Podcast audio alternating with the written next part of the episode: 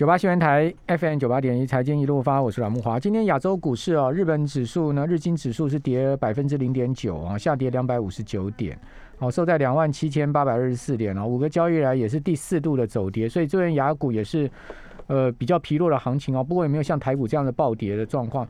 那日本现在也是天人交战了哈，到底要不要举行奥运哈？这个是一个很大的呃政府的决策哈。那现在目前看起来，日本政府是要办好，但是呢？这个办下去的风险呢，也是很高的了哈。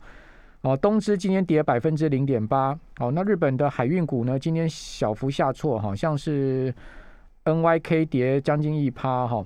那川崎汽船跌比较多，跌了二点四趴。呃，三井跌了将近两趴哈，呃，跌的比较多一点。好，那韩国股市呢，下跌百分之零点六的幅度。哦，韩股相对跌势就比较轻微一点了哈。呃，三星跌百分之零点六，海力海力士也是跌百分之零点六。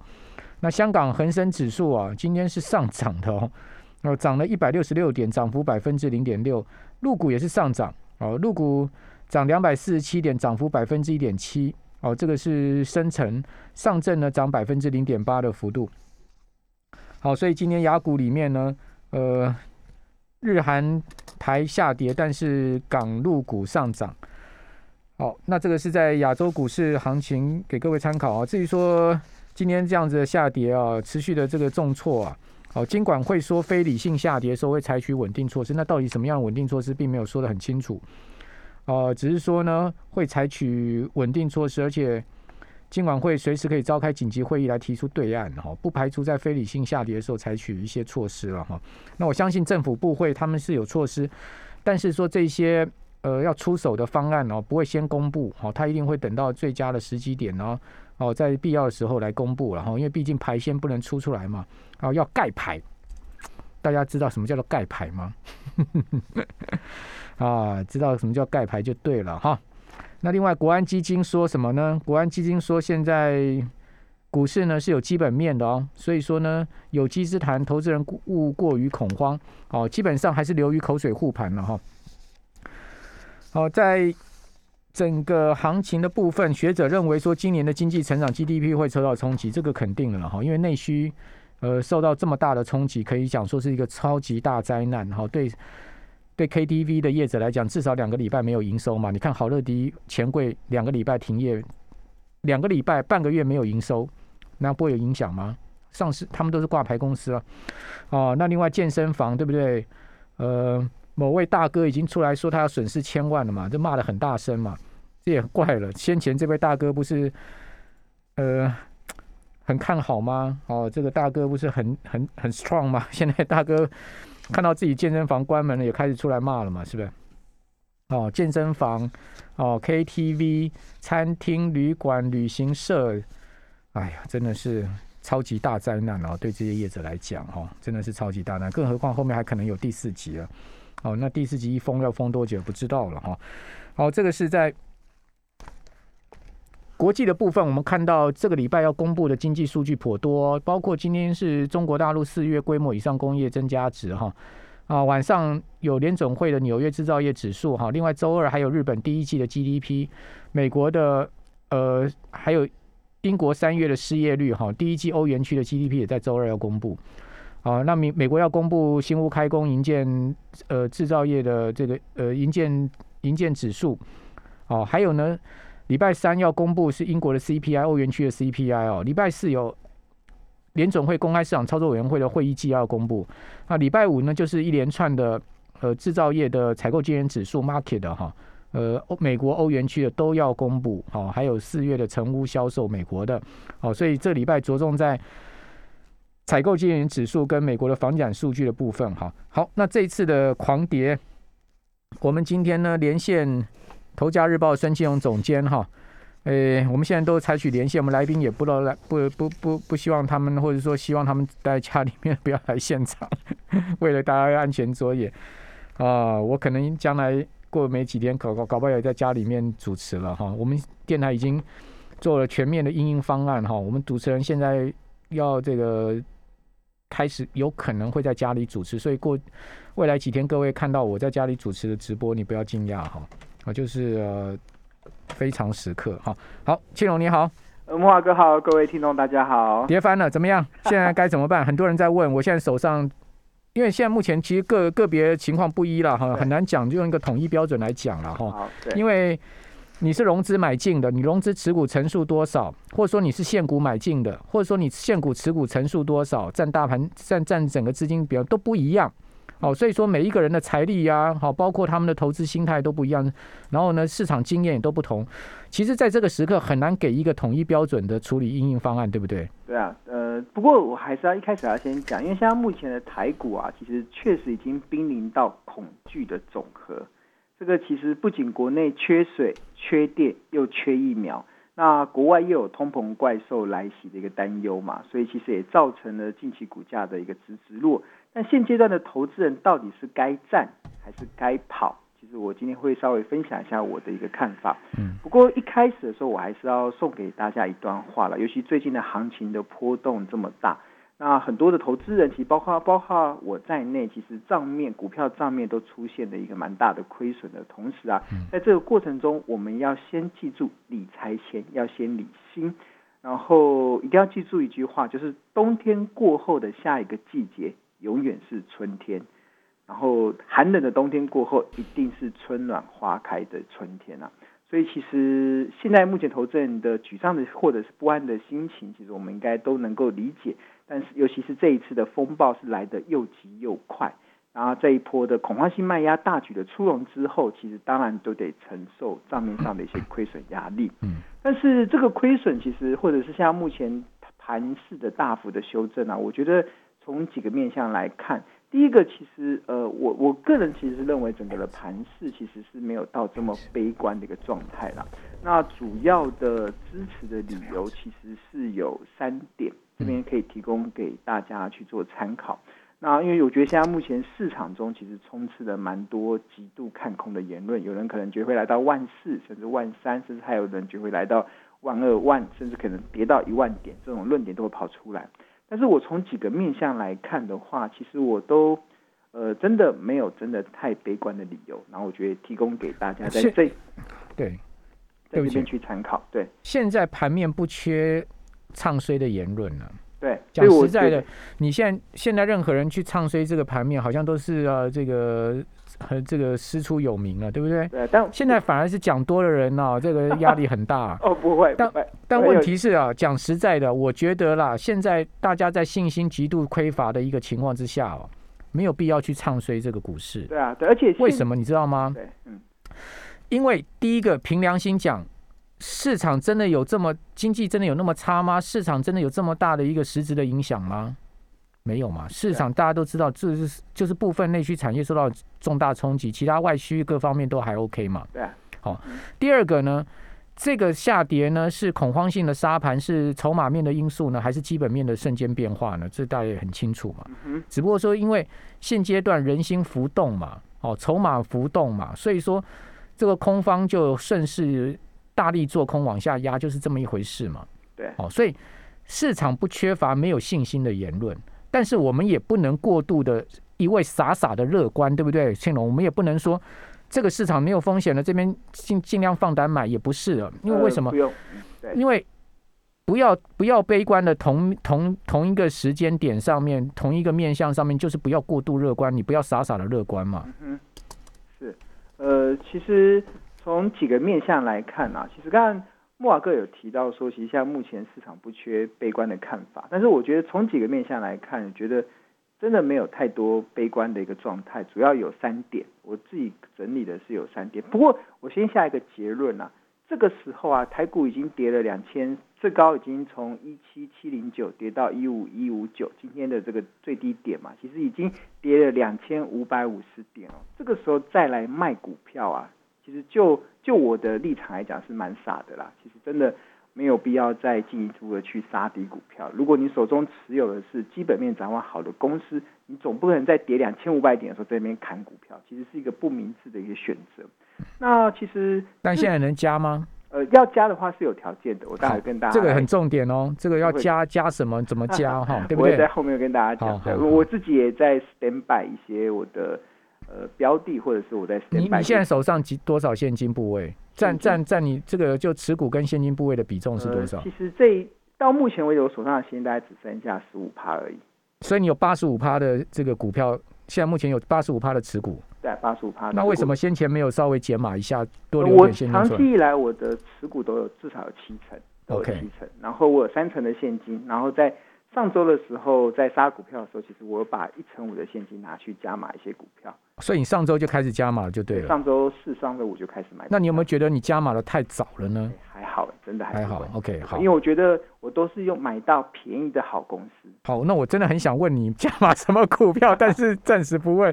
啊，先讲大盘了。除非你想讲的话，我是没有意见了。给大家一个大盘，我觉得 其实账面的亏损真的不用太在意啦。真的，其实我记得去年的时候，那时候疫情很严峻的时候，对啊，那个时候大家。都愁云惨淡嘛。那其实我自己啊，以我自己的经验来讲，当时我手中账面的亏损其实超过千万以上。但是其实我一点都不害怕。哇塞，庆龙，你到底有多少钱在做股票？光光亏损就千万。账面的亏，账面的亏损。我说 去年啊，去年价是大咖级的。那时候打到八五二三的时候，大家觉得哇，我那时候子弹也快用完了，应该就没有钱可以再加码。但是账面的亏损其实也超过千万，但是我不害怕，因为我知道我是用好的价格。买到好的公司，那其实你只要能够不融资操作，你都是用现股操作。其实行情自己都有市场，它自己有它自己修复的一个能力啊。然后当然，其实我们看到从去年以来，它真的就出现一个蛮重要的一个 V 型的反转，对啊。所以我之前的亏损千万，其实不止都弥补回来，甚至还可以加倍奉还。那相同的，其实在面对这一次行情的时候，我也是一样。其实我在看待这个行情的时候，其实。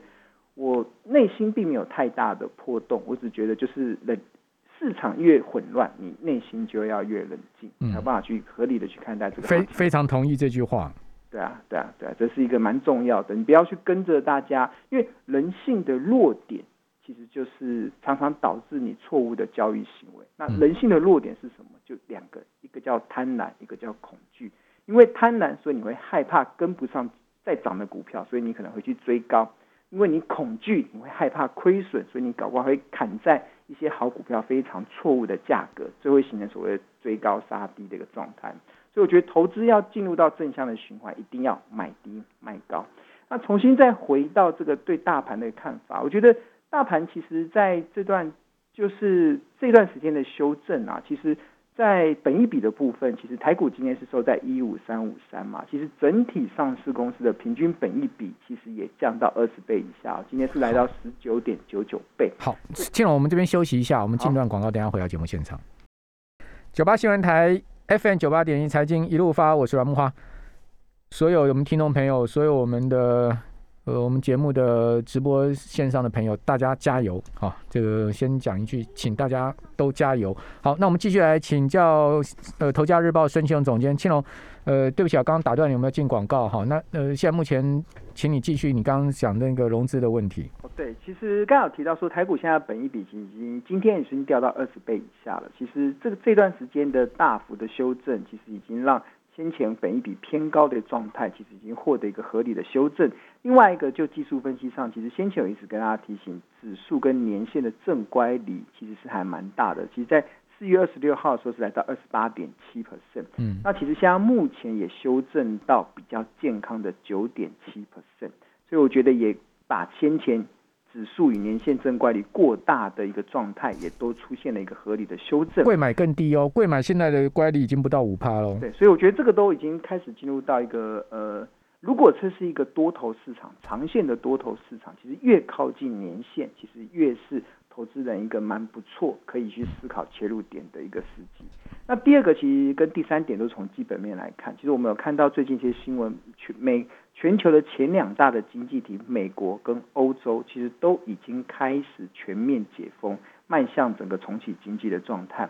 尤其像美国总统拜登在五月十三号，他已经把口罩拿掉，而且告诉所有的美国人，其实有打过疫苗的都不需要再戴口罩。嗯，那甚至美国最近单日搭飞机的人数更超过一百七十万人。纽约地铁单日搭乘的人数更超过两百二十万人，这个其实都是创下疫情爆发以来的最高纪录。是。那那目前全美其实已经二十八州都已经解封，全面重启经济，所以其实当台湾厂商最重要的两大外销商，我刚才讲的是美国，其实欧洲也是出现类似的状态。其实不管是美国、欧洲，都开始全面解封、全面重启经济的时候，其实对于台湾厂商来讲，我们本来就是以外销为主体的一个经济体。所以基基本上今年就会看得到所谓的基本面的行情。嗯，那这个基本面的行情反映在第三点，就是我们整体上市贵公司的，不管是 Q one 的获利，或者是未来订单的展望，到目前为止都还是蛮不错的。那根据金管会表示，其实目前台股已经合计有九十五 percent 的上市贵公司已经公布完财报。那其中第一季的营收不仅较去年同期增加十八点七 percent。税前净利更大增了一百六十 percent，这个都显示台湾目前的企业的获利状况确实很好。嗯，那这是指 Q one 嘛？那我们投资要看未来。那在看未来的时候，其实我会紧盯经济部每个月会公布的一个数字是外销订单。对，那这个会攸关一家厂商未来三到六个月营收获利的一个非常重要的领先指标。那三月份也缴出了五百三十七亿美金，较去年同期成长三十三的数数据。更连续五个月，其实这个年增率都超都是超过二十九点七以上。嗯那从去年十一月以来，外销订单年增率来到二十九点七、三十八点三、四十九点三 percent、四十八点五 percent，跟三月份的三十三点三 percent。所以换言之，其实我们从这个外销订单还在持续走升的情况之下，我们可以很明显的感受到，台湾现在目前的整体的上市贵公司，如果是以外销为主体的这些企业。他们的表现确实至少在三到六个月内看起来都没有太大的一个状态，所以基本面基本上毋庸置疑了，就是说没有太大的问题，对不对？对，就现在目前就是筹码面、情绪面的问题嘛。对，还有一个就是先前股价涨涨太多，涨多了一个修正，但是你刚刚讲呀，也也都适度，也都相对修正回到年线的这个差距差不多了。因为到上周五哦，这个我有统计，贵买的年限。贵买距离年限不到六趴了嘛？对，好，那上市距离年限稍微大一点，有十三趴，但今天上市又修正三趴，所以距离年限就有十趴了嘛。贵买今天一修正下来三趴多，所以几乎已经快回到这个年限了嘛。对，那其实一般来讲啊，如果我们在看一个系统性风险来，就是现在目前台股已经有点面临所谓所谓的系统性风险。嗯，一般这种系统性风险来袭的时候，好股票、坏股票。有没有涨的股票？先前有没有涨的股票，或者先前没有涨的股票都会跌。但是在大家都跌的过程中啊，其实投资人要如何的去做切入，或者是你如果手上还有现金，什么时候可以伺机来进场捡便宜？好，其实我认为重点来喽。对，我认为大家比较差。我认为有三个主要的时机点。第一个时机点就是当它的股。